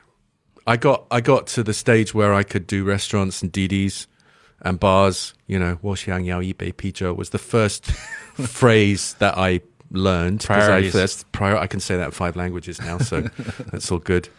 But um, yeah, and then you kind of get lazy, and it's easy to be lazy in Shanghai because enough people speak English, and mm. you know, you can if you can make yourself vaguely understood. And I, I strongly believe that communication isn't just words; it's it's attitude. You know, so if you approach something, hope you know, if you approach something thinking, well, they're not going to understand what I'm saying, then you, you the odds of being understood are much lower. So if you approach it with a good attitude, I think it makes a big difference, even mm. if you're terrible at language like me. Yeah, we talked about a little bit about this uh, on the end of the Jenny episode. We are talking about like kind of getting out of our own bubbles and comfort zones in terms of hanging around, um, you know, our own people, Yeah. quote unquote, our own people, Sure. right? Yeah. So, like, you know, Howie and I were obviously we're ABCs, we're English speaking, um, you know, raised in America. Hmm. So it's like very comfortable to hang around other Westerners or other ABCs like us and just English speaking Sure. Just from the same type of culture. And, Yeah. you know, that's all you, that's all you interact with, right? And like you said, it's very easy to get lazy about that. Instead of kind of pushing yourself outside of that comfort zone to, to interact and immerse yourself in a crowd or a group that isn't from your own culture, Yeah. Mm. that doesn't speak your language, and you have to force yourself to kind of um, adapt to their culture, to their languages, Yeah. and um, it's very rewarding, but it does take a lot of effort to kind of get yourself to do that. Yeah. Of course. Definitely. Yeah, some of some of my best times were were in those situations where I'm totally, you know, I'm not around any type of English, uh, any any English speakers, and my Chinese is really pushed to the limits, you know, that Right. kind of thing. Yeah. especially in the earlier days. And yeah, but it's a it's a great experience. I feel like that's a very important part of life. You know that you have to be out of your comfort zone because the minute you get out of your comfort zone, you, that's where growth happens, right? Absolutely. Yeah. Yeah. Yeah. And Like- learning. Yeah, Definitely. Like just from a selfish standpoint, like you you improve yourself, right? Yeah. Like even without having to really do that, just by the mere fact of having moved to China to Shanghai, Huge. Like my Mandarin, like rapidly improved, like by leaps and bounds the Yeah. moment I moved here. Yeah, right. Because you're forced to use it every day. You're forced to speak it. You're forced to try to understand it. You're forced to read it.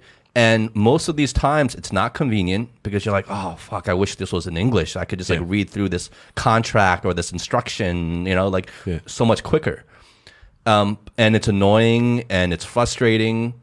But at the end of the day, after having gone through all that annoyance and frustration and inconvenience, now it's like you're so thankful you did because like like my Mandarin, even though it's not that great still, but it's a thousand times better than what it was when I got here. Sure. Right. Yeah. So and now it's like it's relatively very easy for me to live here and I can Right. deal and handle things just fine. Sure. But Yeah. it was like all if you think back to all those cases that led up to this and that helped me, none of them were that pleasant of the experiences at the time Gotcha. because you're just annoyed, right? Yeah, yeah. I mean, there's also that assumption. Nobody assumes that I can speak any Chinese, but you guys, they would automatically assume that Oh, yeah. you're that So you're at a disadvantage. So you're at a Yeah. disadvantage. So that Kwai Di guy or the IE or whoever it is who talks to you, they're just gonna go blah blah blah, blah, blah and you're going. Eh. But with me, they know I don't understand. they can like- tell. They're like, oh, Yingguoren, whatever. so I just, um, so yeah, I get it. It must have been tough when you were first here.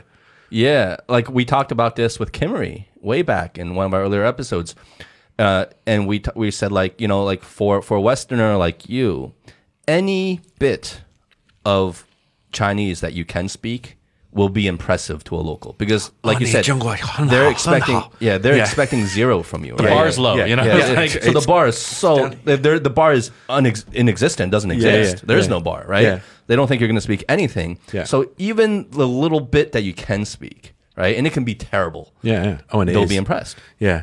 But for us, when they look at us, we look Chinese. Hmm. So the bar is already set as like, okay, this is a local. He should be completely fluent. Yeah. Like there's like a no brainer, right? Yeah. So even like our, our Chinese can be like pretty good, like eighty percent, but that twenty percent difference Yeah. is gonna s- is gonna sound like it's gonna make us look like we're like the dumbest Chinese people in the world. You know what I mean? Like, you know, like that twenty percent difference makes all the um like is is a huge kind of um I don't want to say disadvantage, but it makes it sound like because all of a sudden you're saying something and they they think you're local, they think you're going to be fluent, but you're saying something and it doesn't. You're not saying it completely the right way. Yeah. So you just look like someone that's like speaking really weird. Yes. You know. Yes. And it doesn't click in their minds right away that oh this guy might have grew up out of the country. Yeah. Yeah. It just cli the first instinct is like this guy is just really strange. But what about the, what? Have you got a different accent? Do you know? Because Uh, in the UK I or do. in English, you'd know. Like if someone's speaking to you with an American accent, it's like right, okay, they're a native speaker. But then you have a French accent, German accent, Mm-hmm. Swedish, Norwegian, Spanish, Italian, whatever. Everybody has their own little thing that they bring, and then you know that that person isn't a native speaker necessarily, although they may be completely fluent. So you start to make allowances for understanding and stuff. So when you speak Chinese, what's your accent? There is a bit of that. So my accent is uh, Taiwanese, basically. Right. Okay. Uh, but not but not fully. It's it's not like I mean it's not like a full Taiwanese accent, but that is the that is what most people think when I start speaking. You most think are you're like, Taiwanese. "Oh, you're from Taiwan, right?" Right. Um, I, I can get it. I, I don't sound like a Hong Kong accent at all, but when I do say, you know, like I'm from Hong Kong because I was born there, actually, Right. um, they're like, "Oh, okay, yeah, that makes sense. That makes sense." okay, fine. What about you, Harry? I get like Japan, You get Oh, do you? Japan? Korea. How, Really? How bad is your fucking accent? No, no, no. I've gotten I've gotten Japan, Korea. Like they thought I was like you know from one of those other Asian countries, Yeah. or Singapore, Singapore and Hong yeah. Kong. right. Yeah, You never get Taiwan, rarely, once in a while. but both are Mandarin. We like we learn Mandarin Yeah. from Taiwanese. You know, No, well, I didn't really. Don't forget, I didn't really speak Mandarin growing up. So I spoke Cantonese growing up, and I learned Mandarin when I moved to China. So, and Okay. that my my teacher, my 老师 was a 河南人. I don't think I sound Japanese. Do I sound Japanese, listeners? I don't 我听 know. 上去像日本人吗？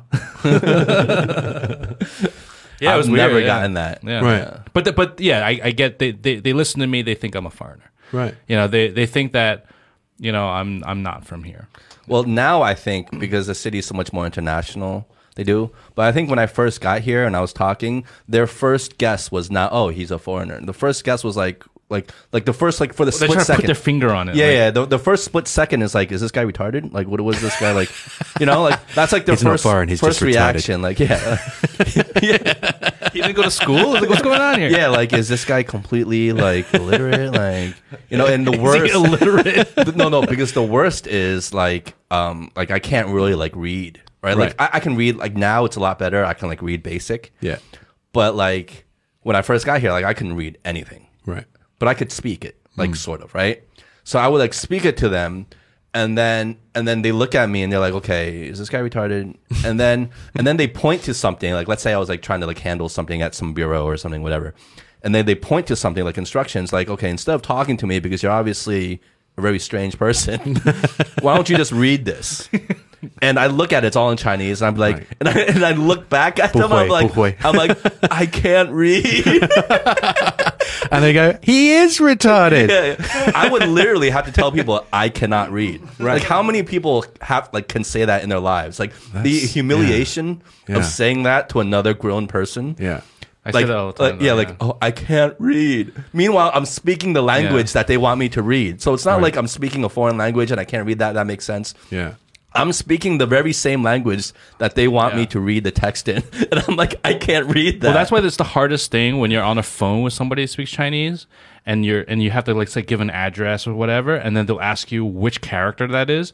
And I'm like, dude, that that Yeah, yeah, yeah, yeah, I, yeah, I don't know. Right. yeah, yeah, yeah, yeah. and they're like 三点水的什么什么. I'm like, Yeah. what? No, no, 我不知道. Or like when you like try to like say your address to them and Yeah. they're like, okay, so because there's there's a lot of different characters that have the same pronunciation. Yeah. So they're like, okay, which character is it? Yeah. And I'm like, there's like a pause. I'm like, But how do you even I have no idea. how do you even do that? I, I give the phone to somebody that's Because it local sounds nearby. the same, right? Yeah, yeah. Sounds the same. So how do you explain which character it is? You or have it's to- the one you- that you- looks like a little dog. Or, No, no, no. You have to break down the uh, the, the, Oh, the the, bullshit. sub symbols in that make up the character. Yeah, there- there's like a like Bullshit, the right. left, and then there's like the s- the right, and Yes. like the left there's like the, it's like the so like Chinese characters are made up of a lot of other smaller symbols, right? Right. Lines, dashes, boxes, and they all have a name. they all have a name. Right. There's like a, there's a certain like for example on the left there's like a handful of different types that can be, you know, it could be like the hand character as the left, or it could be like a like a mouth character as the left. Right. And so they'll ask you like, which one is it? The mouth is it the hand is it the you know? yeah. Like right. if you say like Wu, like like the which Wu, you're like oh Kou Tian Wu the Wu, right? Or like Zhou, like it was like oh San Yan Sui the Zhou or Mei San Yan Sui the Zhou. You basically right. use that word in different ways to explain I to them see. which one it is. I see. But then okay. when our vocabulary is limited and we and to add on that we're not even sure which character it is. yeah. Wow, right, so then you're like uh, uh, uh, just keep repeating wait, the sir. words. You know? Just, uh, uh. Yeah, it gets it gets it gets complicated. It's it, but but I feel like I mean let me ask you something because you said you were learning Chinese when you came when, you, when you first moved here. Do you feel that Chinese language? I mean, even to the level that you have it now, um, which uh, you said is I mean, it's Retarded. Not, it's not fluent, but you have some Some words that you retarded. can speak, Yeah, yeah, right? yeah. I mean, do you feel like it's really difficult? Like for somebody who doesn't speak Chinese at all, like a 100% foreigner coming in Wait, here, so you learned all your Chinese after having moved here? Yeah, Oh, okay. like how, like how hard is it? really bloody hard. you almost spit out your drink, Howie. really bloody hard. And I tell you why. Where on the face of it, Chinese is the most wonderfully logical language, right? at coming at it as as a foreigner, you look at it. There's no tenses. Isn't that wonderful? Like one of the most confusing things I would imagine in in Latin based languages Oh, yeah. like English, French was there's a tenses. I'm going. I went. Yeah. You know that kind of thing. And then in in French, it's just as bad. In Spanish, it's kind of maybe worse The female, the male, and the like- female that everything's got gender like you know we used to say words have sex in uh, Mm-hmm. in french um, but uh, yeah so there's no tenses there are and there are groupings of words which i really like like so colors Like you have uh, and then with meat it's ro ju ro ji ro whatever so that's kind of easy and then thai there's lots of really great things about China Chinese which make it actually quite easy to get to a very rudimentary basic, level, yeah, a very basic level, quite. And then counting is is good. I love the one hand counting thing. That was fascinating when I first kind of learned it like this. Yeah, six. And then which way do you do chi? Do you do ba like that, or do you do Yeah. shi like that, or like that? Yeah. You know, there's all those different things, which is great.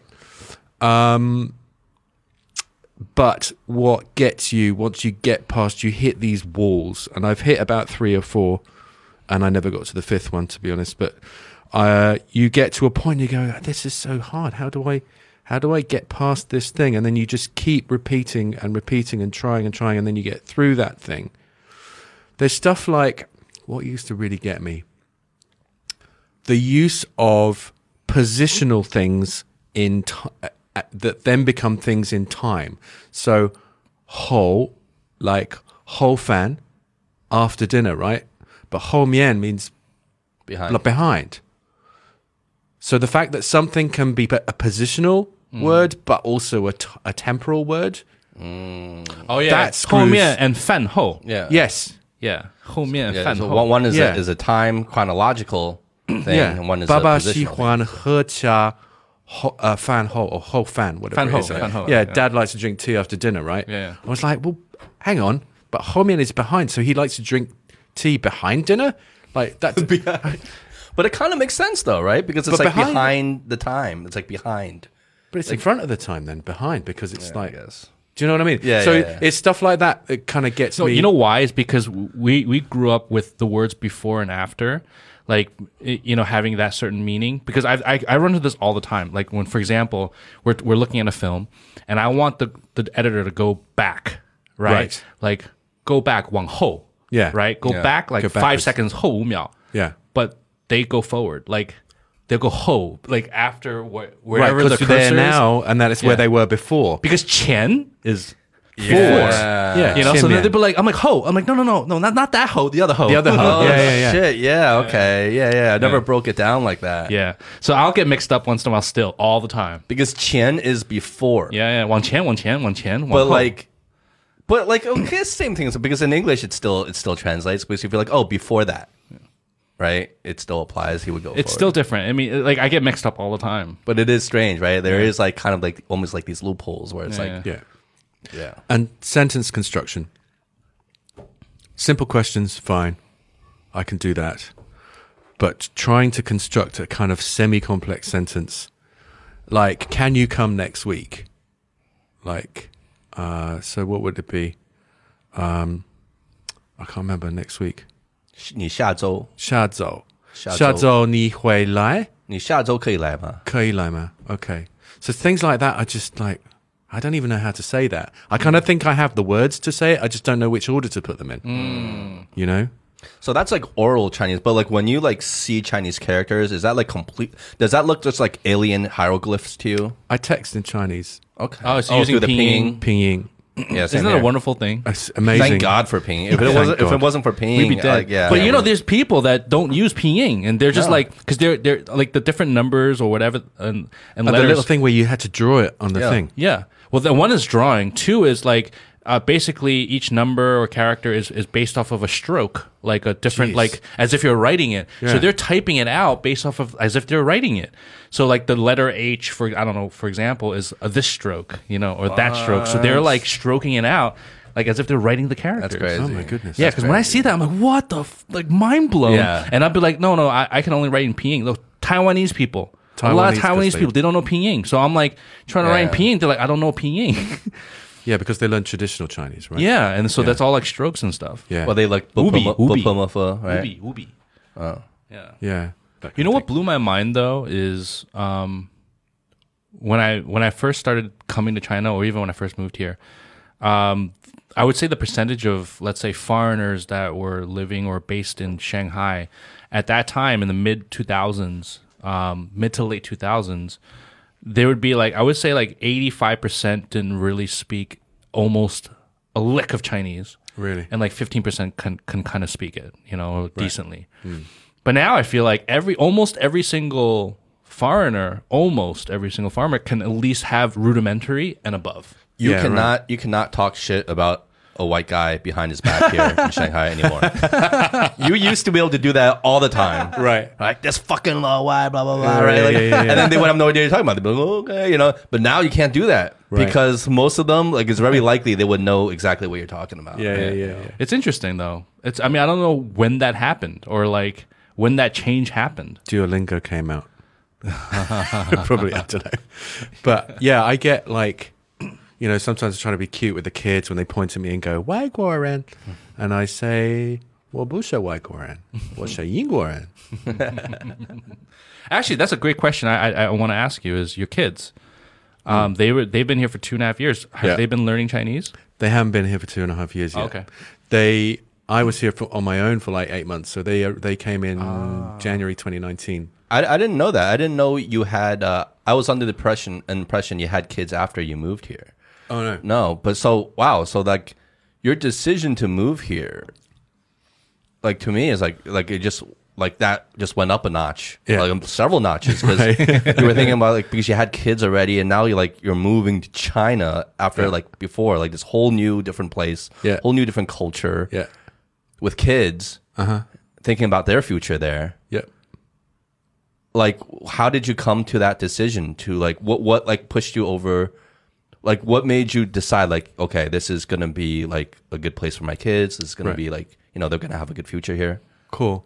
Well, um, when we got when we decided that we, that I was going to come, it was always going to be me coming first and checking stuff out, making sure everything's cool, finding a place to live, finding a school, and all of that stuff, and deciding whether or not uh, I thought it was a good place for us to be as a family. Um, and you know, the eldest one, she didn't want to come. Mm-hmm. I'm sure. Yeah. She's 10. Yeah, she was 10 at the time. No, she was 9 at the time. And her 10th birthday was just after they arrived.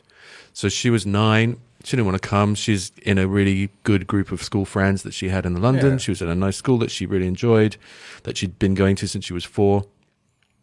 And she is, uh, I hope she won't mind me saying this, but she's naturally a person who likes to have her stuff around her, her routine, and her familiar things. So this is a was a huge upheaval, really for almost for her more than any of us. Actually, I would say it was more of an upheaval for her. The youngest one was five. She doesn't really care either Yeah, way. yeah. She just wants to be, you know, have her toys and have her stuff around her and have friends to play with. So, which she has all of those things here. So, um, my eldest now really likes it here. Really? She has a really good group of friends that she made almost immediately, which was really good. and that made a big. That's a huge thing. Yeah. Huge So who thing. who are her group of friends? Like there are other like foreign kids or No, they're all Chinese. Oh, Uh, she has uh, three girl friends who she kind of. They both they kind of latched onto each other the first day she was at school. wow. and they really made her feel welcome. They're all, um, I don't think they're ABCs, but two of them have definitely spent a long time in the US. So they all speak fluent English, which makes a big difference. But it's kind of annoying to us because we're thinking, well, it should be. It'd be great if you could speak more Chinese. Chinese. speak Chinese when that. And they go, no, no, we want to speak English. So I was like, oh, jeez. So, um, uh, yeah. So that made a big difference, and she's really aching to get back to these girls now because they want to start a YouTube channel and you know all of that. Well, stuff. we were saying yesterday, uh, well, the last episode, um, didn't we talk about that? How um, our guest, we were talking about the future um, of of China, right? Mm. And one of the things that uh, I think Eric asked him was like, "Well, what, what would you say like is an important thing about you know the future of China if you're going to say it's like the rest of the world or something like that?" And he was like, "Learn Mandarin." Oh yeah, Yeah. yeah, yeah, yeah, yeah. yeah. You know? seriously, man. because that's Yeah. I feel I, I I agree with that. Well, my dad always said this to me um, growing up. He's like, if you want to cover the world, there's only three languages you need to learn learn English, learn Spanish, and learn Chinese, Mandarin.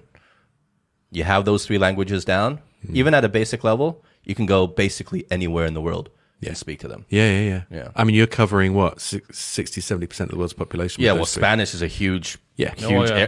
a- area that it covers, right? Yeah. Even di- you know, different dialects, but you know, they all understand each other. Yeah, yeah. And then and then English, obviously, you know, world language, and then now Mandarin. If you're Mandarin, you, you got a huge, huge place covered, and even more so in the future. A lot of Yeah, schools in the West also teach Mandarin. They do, now. yeah, yeah, they do. But I think you're really fortunate with your with your with your older daughter in that it's it sounds like she kind of warmed up to living here like really really quick. Yeah. Usually it takes a while, I would think. It's especially for a girl of her age, it would, it would take maybe a few years. At Oh, yeah, least, if, definitely. if at all. yeah, yeah, definitely.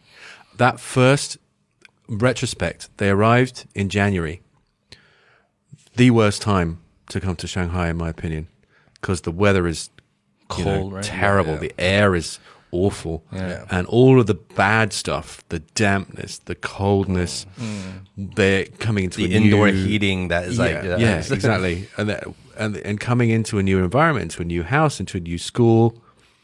Going from my wife was, you know, she had a high powered job in the UK. She gave that up uh, in order to come to China, so it was a big adjustment for her as well. And that f- the first three months were really tough, really tough because the eldest one she didn't really want to be there. Um, she had a tenth birthday just after they arrived, Oh, and that no. was a bit of a Without her damn thing, friends 'cause- there and- Exactly, yeah. and it was just after CNY. So I remember we, we we ordered a pizza like from Pizza Marzano, and because it was just after CNY, there were no drivers, Mm. and this and it was raining, and this these pizzas arrived like two hours late soggy and cold. cold Oh, no. and the boxes were soggy because there was so much rain and the guy was in a bad mood coming up the stairs and my wife shouted at him and stuff. And yeah it was a bad Your I heart must have just sunk. oh it was awful. It was awful. Mm. it was awful.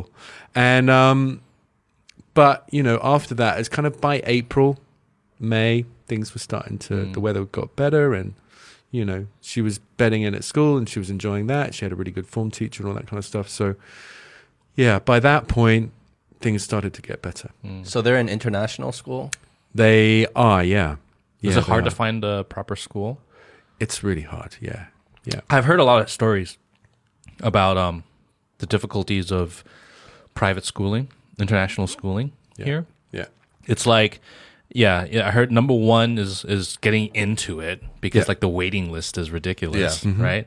Number two is the extreme high price because of supply and demand, and also Yeah. because of the packaging. You said, you know, for mainly foreign based, um, you know, students and families.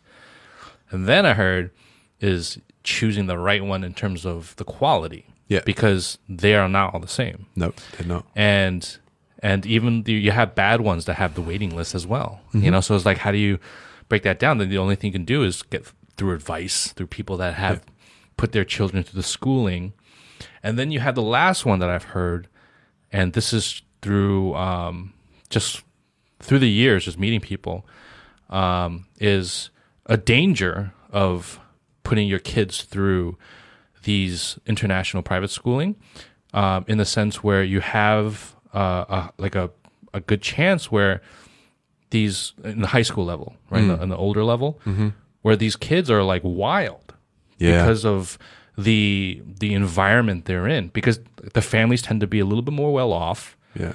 and you know you're in another country but it's mainly english speaking in the school where they get a little bit more rebellious you know drugs come in real early Right. and well, that's What, that's- even in China? yeah Wow. what really yeah in China yeah like pretty much yeah they have yeah. access to that kind of stuff. yeah these yeah kids? yeah yeah and it's like just like just the rebellion the partying But you hear that But- narrative. You but- hear that. St- I believe it. Yeah. But you hear that narrative like everywhere. Yeah, yeah. Uh, Private uh, school. private schools, Yeah, yeah. right? Private schooling in general because the kids are a bit more well off. yeah, it's like spoiled it's like the spoiled Yeah, yeah. kid. Well, you, that the notorious stories are the ones in Hong Kong, like the Hong Kong Oh, yeah, yeah, international yeah. schools, right? Oh, like the? Hong Kong international schools. Yeah, yeah. Those one like those those kids get down. what's similar those kids get down. It's Yeah. a, yeah, it's a similar idea. So it's like, obviously, it all depends on how you raise your kid. I mean, at the end of the day, you, you have to blame parents at the end of the day. Yeah. you know. But um, yeah, you just hear that, and um, it's just it's just fascinating um, how crazy it is because, it, like you said in Hong Kong, it's the same thing in Hong Kong. Like the pressure of getting putting your kid in a good school. And like these parents like save all the money to, to put their kids Well, in these these like these kids these kids have money to spend, so they have more access. I mean, personally, for me, like I, I went through the same thing. Right. You know, like because I went to a private school uh, in New Jersey Right. uh, for high school, Mm-hmm. um, and you know it's. For lack of a better term, it's it's a rich kids private school. Sure. You know, like everyone was really well to do for the most part. You know, you had kids on scholarship there, Yeah. but for the most part, they all came from very wealthy families, very like you know, kind of preppy. You know, like, Yeah. very well to do. Waspy. Yeah, wa- very waspy. Exactly. Extremely waspy. Not that many minorities at all. Yeah. Uh, so that is the high school I went to, and when you when these kids have a lot of money to spend, and especially in the suburbs, there's not much to do. So what do they do for entertainment? You're the, you know these kids with money, they have a lot of means, Hmm. they have a lot of money to spend, a lot of time on on, on their hands, and really nothing else to do. So drugs are a big issue, Right. And like in my private school, like we all had access to drugs. Right. Like that was the thing. Like you're either, you're either going to be drinking or doing drugs or both. Oh, sure. And that was well, especially in the states. I mean, yeah, yeah. for In the sure. states, it's Yeah, a different yeah. culture, of course, Yeah. Yeah. and different time when we grew up back Yeah, then too. Like, but that was like the entertainment.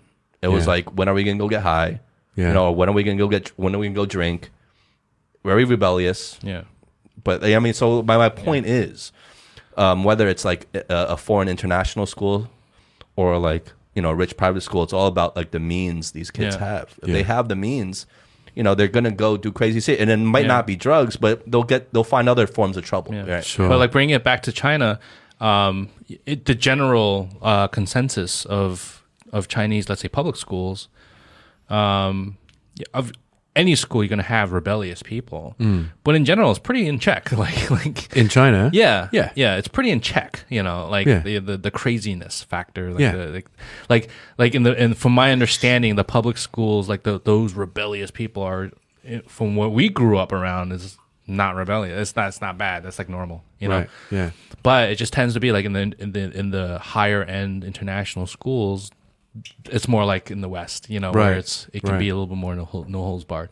But that's not the point. The point that I'm trying to get at is that it must be really difficult to find that way to you know for find the education system for for your kids the proper way, especially coming in as a foreigner and uh, and like weaving through that, you know, where it's just such a like a it's a hard it's a hard thing to deal with, right? Yeah. Yeah. And just like you said, your, your your daughter was ten years old.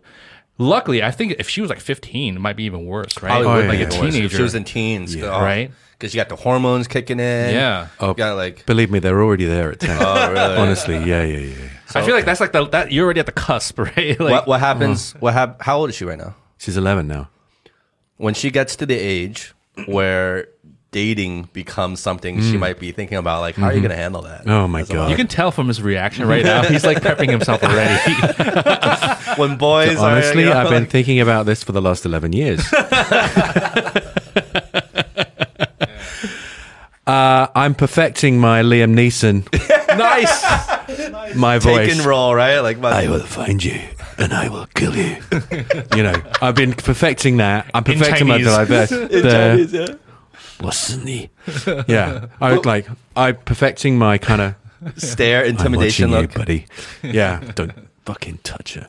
You know, so I um, it's a it's a th- and it's a peculiar thing to dads. I would imagine there's a there's a particular thing uh, with the dad, and just thinking about all the things like what do you say, what don't you say, what kind of things do you try and instill in a young adult to make sure that they're going to be safe in every situation.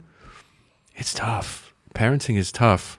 I didn't really realize, you know, just thought you had a kid and then you just like you grow them and then they get to 18 and then they fuck off or whatever. But you just, no, it's more, I worry about it a lot. Yeah. Yeah. So I just want to say one more thing. Like, um, you know, I think it's about time we, we we're wrapping up right now. And like, so one thing I want to I want to ask you, right? So I mean, we've talked about a lot of things, and Yeah. and um, you know, one thing uh, I- I'm curious to ask you is, you know, living here once again, two, a little over two years, coming from UK. Um, it's a different world here.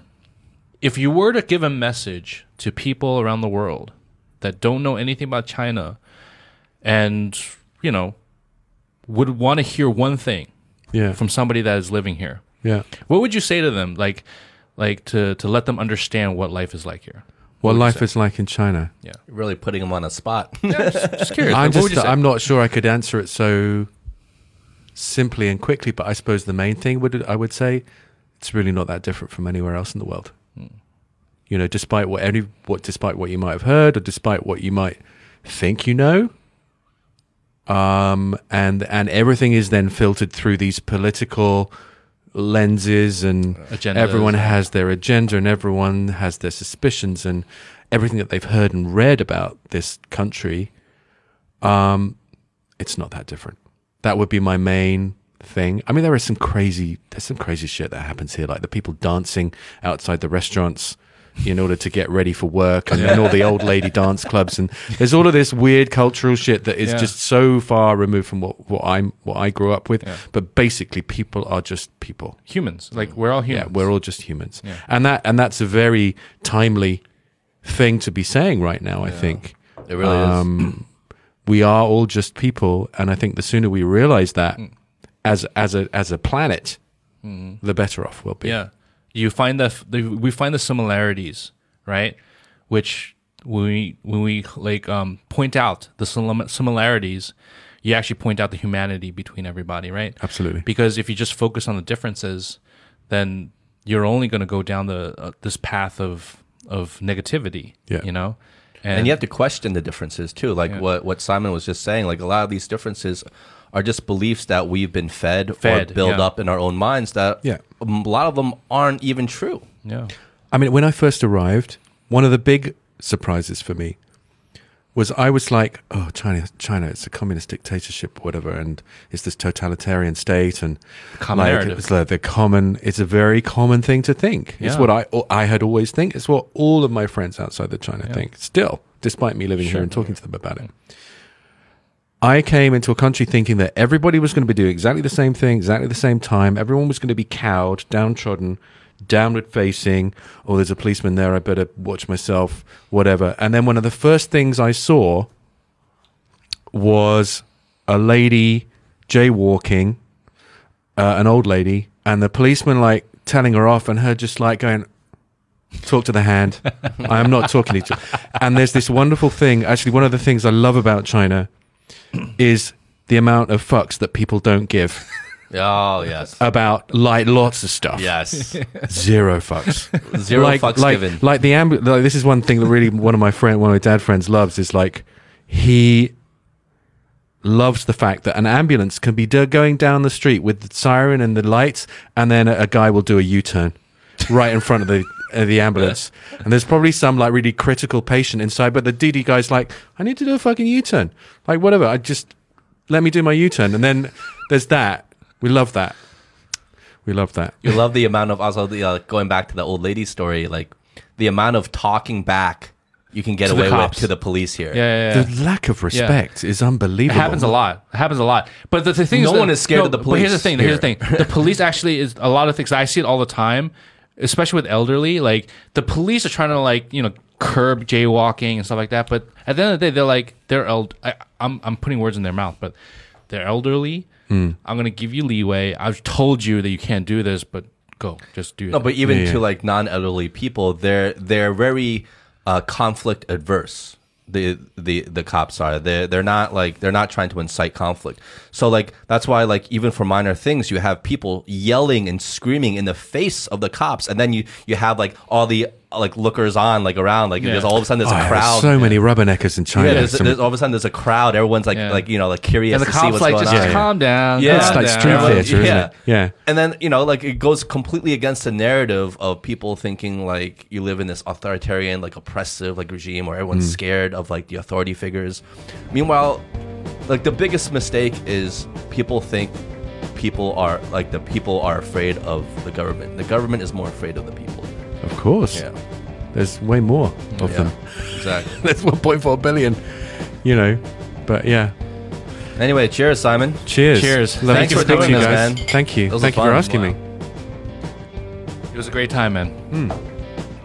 Very good. All right, guys. I'm Justin. And I'm Howie.